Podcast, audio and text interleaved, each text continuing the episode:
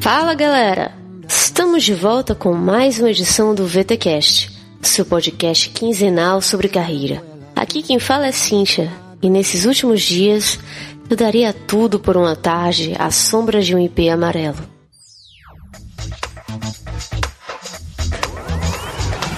Está no ar o VTCast, o podcast do Vida de Treininho.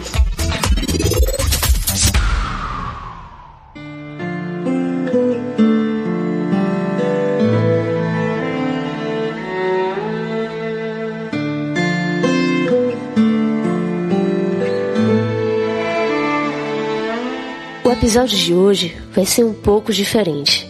Talvez você ache meio estranho, ou talvez no final você termine até gostando mais desse formato do que daquele a que você já está acostumado, em que eu sempre entrevisto um especialista em determinado tema.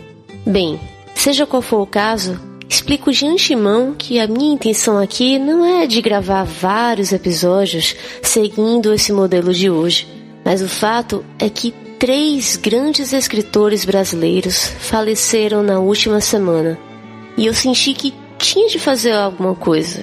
Assim, eu sei que não é muito, mas eu precisava fazer essa homenagem.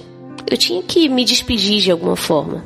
Aliás, a impressão que eu tenho é que no dia em que eu contar para os meus netos os acontecimentos do mês de julho de 2014, o diálogo vai ser mais ou menos assim. Como foi isso? Não sei, só sei que foi assim. é, parece brincadeira, mas só assim mesmo para explicar um mês que começou com a derrota histórica do Brasil de 7 a 1 para a Alemanha na Copa do Mundo e que acabou com vários autores queridos falecendo quase que ao mesmo tempo. Para ser sincera, eu era fã mesmo, era do Rubem Alves e do Ariano mas nunca cheguei a ler nenhum livro do João Baldo Ribeiro. Mas inclusive eu preciso fazer um parênteses aqui. Para falar de Rubem Alves, é preciso primeiro explicar que ele era o meu escritor favorito. Que eu leio seus livros desde que eu tinha uns 8, 9 anos de idade, porque ele tem inclusive vários livros infantis e que alguns de seus textos tiveram um grande impacto na minha vida. Assim, se hoje eu gosto tanto de escrever e me sinto tão realizada com isso, eu devo muito a ele. Nós chegamos a trocar alguns e-mails e o apoio que ele me deu foi um grande motivador para mim. Gente, para vocês terem uma ideia, um dos momentos mais felizes que eu tive no ano em que eu morei em São Paulo foi quando eu tive a oportunidade de conhecer o Rubem Alves em pessoa lá em uma noite de autógrafos numa livraria.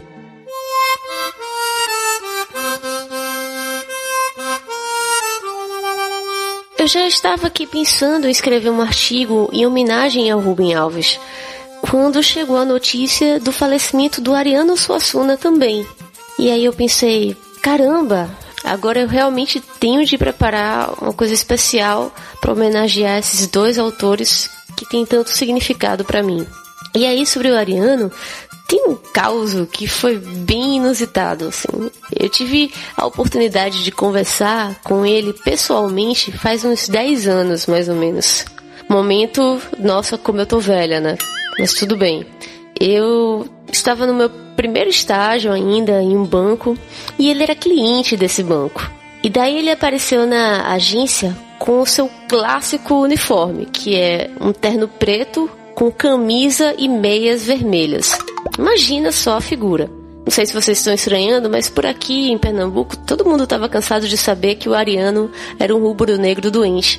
Só que não do Flamengo, no caso, né? Ele torcia para o esporte. Bem, eu sei que ele foi lá na agência e em pouco tempo ele já estava sentado perto da gente contando um monte de causos para mim, para o gerente, para todo mundo da agência. Foi muito legal. Assim, eu nunca mais me esqueci desse dia. Eu estava aqui vendo a biografia de cada um desses autores, do João, do Rubem e do Ariano, e eu notei que todos eles moravam em lugares diferentes de onde nasceram. O João Baldo era baiano e morava no Rio. O Rubem era mineiro e morava em Campinas. E o Ariano, embora fosse originalmente da Paraíba, era pernambucano de coração. Ele morava aqui em Recife, às margens do rio Capibaribe, como ele gostava de dizer. E daí eu me lembrei de uma frase que eu acho que é de Pablo Neruda, se eu não me engano, que diz assim, mais ou menos assim, que o mundo é grande demais para se nascer e morrer no mesmo lugar. E então pensei que, de fato, esses escritores viajaram muito ao longo de suas vidas e também nos fizeram enxergar o mundo de uma forma diferente por meio dos seus livros, fez a gente viajar um pouco com eles. Vixe, falando em viagem, eu acho que quem tá viajando mesmo aqui sou eu, né? Deixa eu voltar para minha pauta antes que esse podcast fique viajado demais para vocês. Então, vamos ao que interessa. No podcast de hoje, eu vou tocar alguns trechos de áudio que eu retirei de documentários, filmes e entrevistas para vocês conhecerem um pouco mais desses autores e o quanto eles têm a nos ensinar, assim como lições de vida mesmo. Confiram.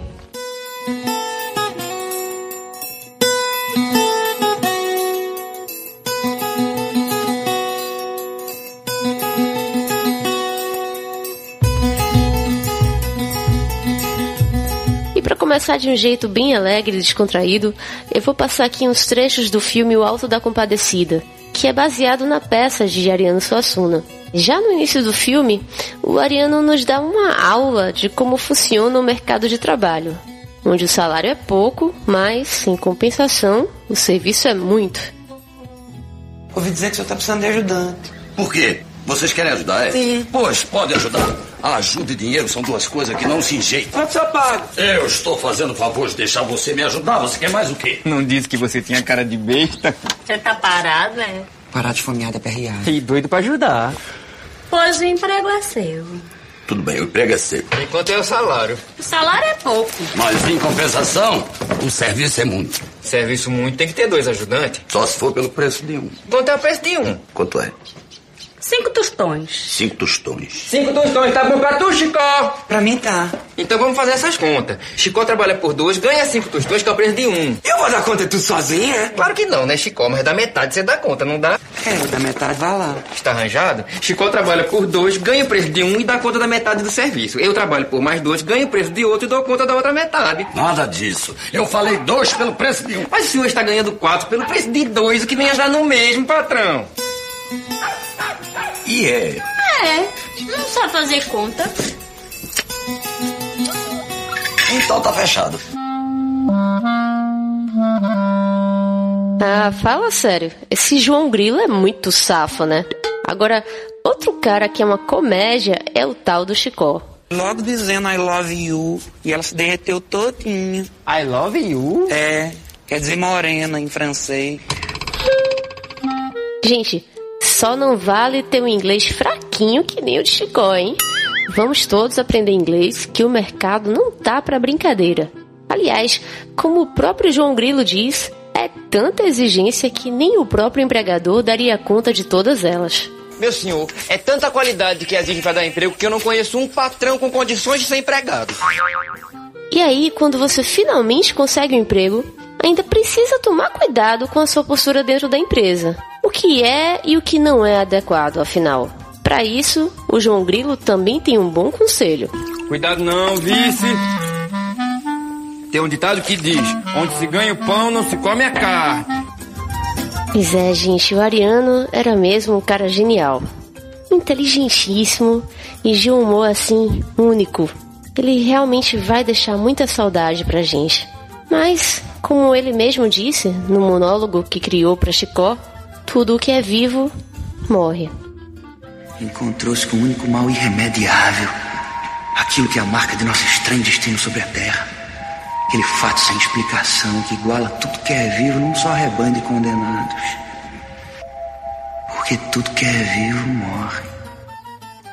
E para encerrar essa parte do podcast que prestou homenagem a Ariano, tem uma frase dele muito bacana que diz assim: O otimista é um tolo, o pessimista é um chato.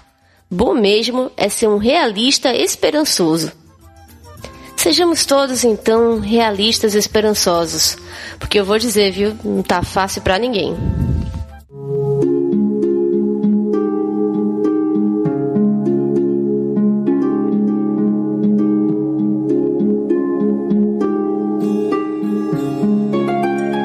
Ai, gente, eu tô pensando aqui por onde começar a falar de Rubem Alves. Assim, como eu sou muito fã, fica até difícil para mim. Bem, eu sei que muita gente não conhece o Rubem, então eu vou deixar o Antônio Abujanra apresentá-lo para mim, nesse trecho do programa Provocações. Quem vem aqui hoje falar disso e de muitas outras coisas do gênero é educador, filósofo, teólogo, psicanalista, pelo jeito anarquista e um exímio provocador. Quem é ele? Rubem Alves. Pois é, o Abujanra se garante quando faz essas entrevistas lá no Provocações, assim, essa definição do que ele fez do Rubem Alves é muito boa. Mas eu prefiro ainda a forma como o próprio Rubem Alves se descreveu. Confiram. Queriam que eu resumisse quem é Rubem Alves? Eu pensei no epitáfio. Lembrei-me do epitáfio que Robert Frost escolheu para ele mesmo. Eu achei tão bonito. Ele teve um caso de amor com a vida. Então é isso, eu tive um caso de amor com a vida.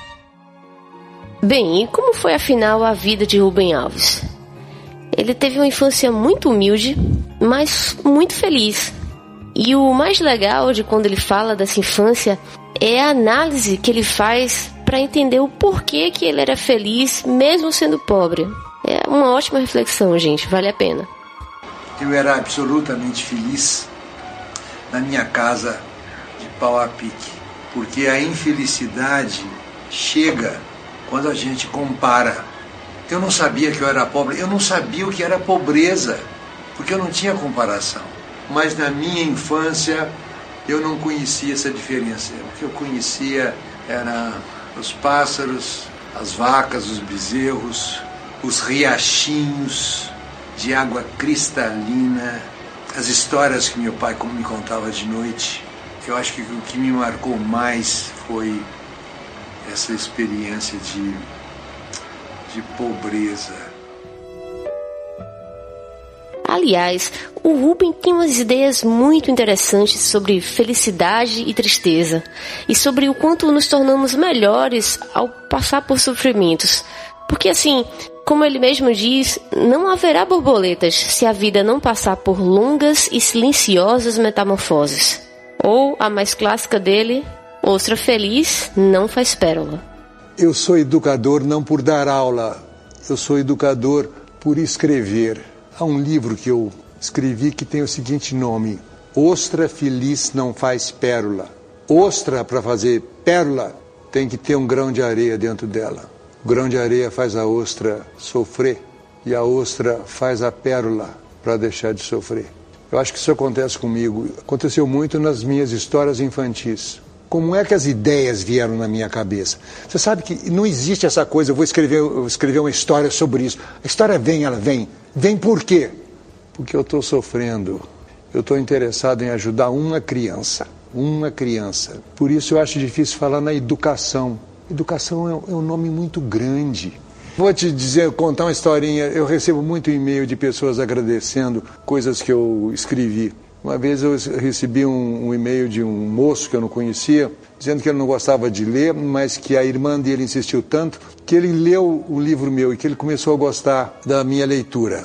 Aí ele começa a contar um caso. Ele dizia: Eu ia indo para casa a pé e passei e tive uma visão que eu nunca tinha tido. Eu passei perto de uma árvore e lá tinha um cacho de vagalumes. Eu nunca vi cacho de vagalume, mas eu imagino que deve ser parecido com um enxame de abelhas, aqueles vagalumes luminosos. Ele disse que ele ficou parado, estático diante daquilo. Aí ele disse: Aí eu agradeci por ser soro positivo, porque se eu não fosse soro positivo, eu teria passado sem ver. Você escreve uma crônica sobre vagalume. Me interessa esse homem. Me interessa as pessoas que estão em busca. Essas pessoas são as pessoas que podem ser educadas. Agora, por falar em educação, o Rubem também tinha uma visão muito ousada de como as escolas deveriam ser, e principalmente uma visão muito crítica de como as escolas são hoje. Como ele diz em seus textos, há escolas que são gaiolas e há escolas que são asas. Frequentemente, o caminho para a descoberta é o erro. Você comete um erro, aí você acha um outro caminho, por acidente. Você tem que prestar atenção. O erro não pode ser castigável o professor, a professora tem o poder de criar uma criança amedrontada ou uma criança borboleta, livre. Gente, é sempre muito bonito quando o Ruben fala de educação, fala de aprendizado, fala de conhecimento, porque para ele nós só podemos aprender de fato aquilo que amamos. Eles aprendem, não é porque você é extraordinário na, na, na exposição, na clareza, na lógica, é porque eles te amam. Tem também uma frase muito legal do Ruben que te diz mais ou menos assim: Aquilo que está escrito no coração não necessita de agendas, porque a gente não esquece. O que a memória ama fica eterno. Beijo é o ponto róseo no i da palavra paixão. Nunca mais me esqueci, não anotei, mas nunca mais me esqueci. A melhor coisa para memória é você amar o professor.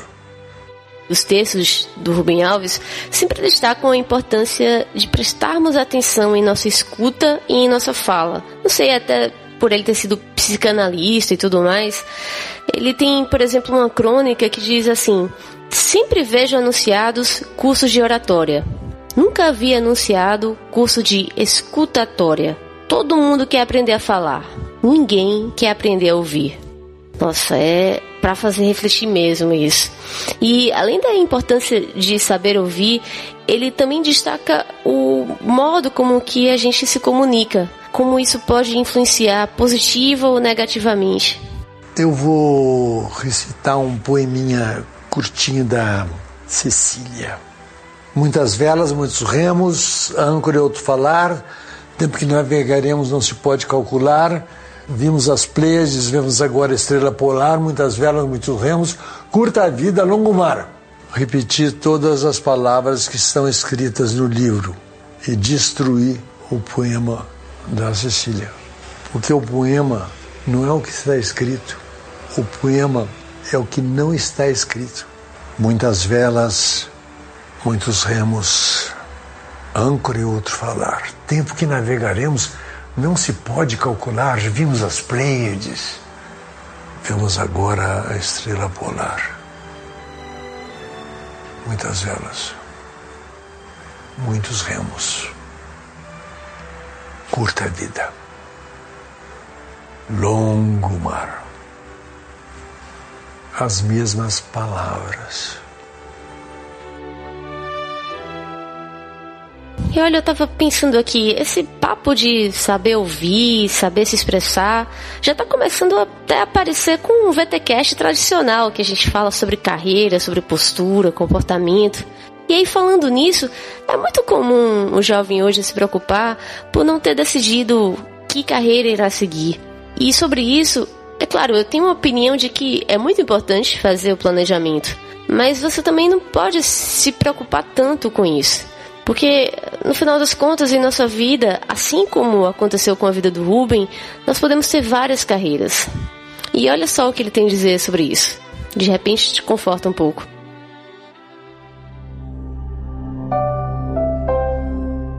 Uma vez um aluno me pediu uma entrevista, chegou na minha casa e me fez essa pergunta: Como é que o senhor se preparou, como é que o senhor planejou a sua vida para chegar onde o senhor chegou?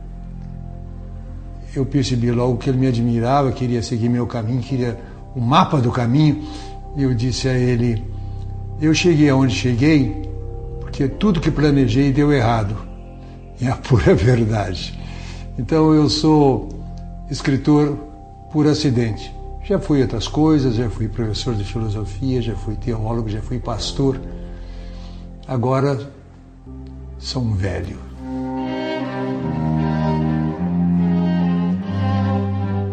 Pois é, gente, como o Ruben colocou, às vezes a vida da gente toma rumos inesperados, né?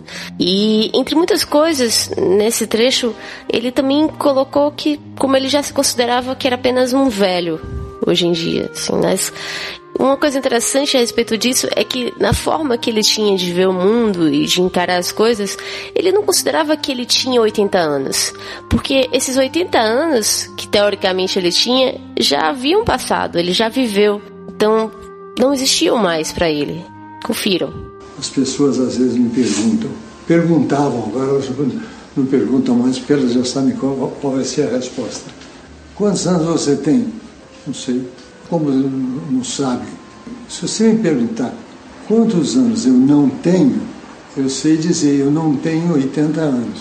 E esses 80 que as pessoas dizem que são os anos que eu tenho, são precisamente os anos que eu não tenho, porque eu já vivi. Esses anos já vivi. Isso tudo que está aqui passou, passou. O, o que, que eu tenho? Não tenho a menor ideia do que, que eu tenho.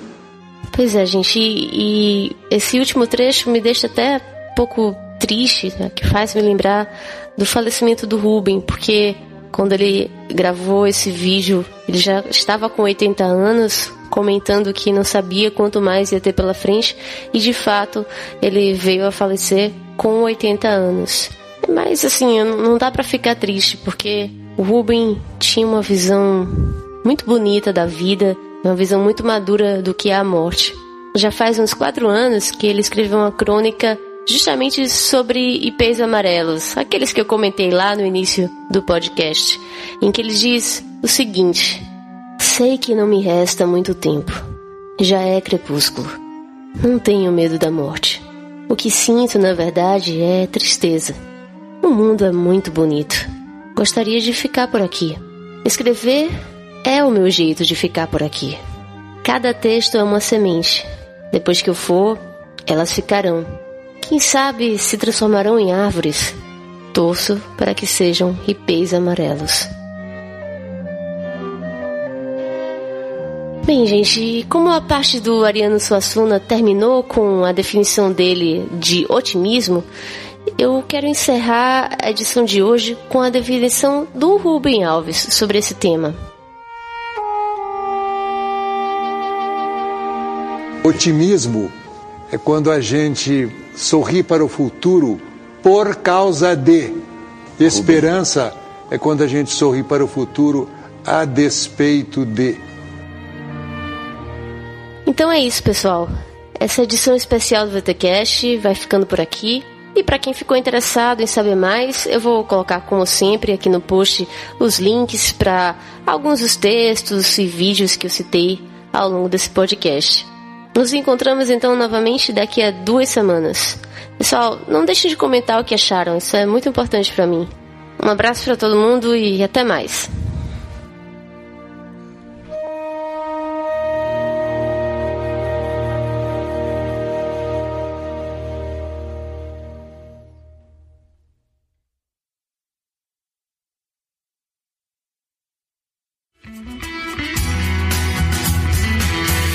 Você acabou de ouvir o VTCast. Fique ligado e até a próxima.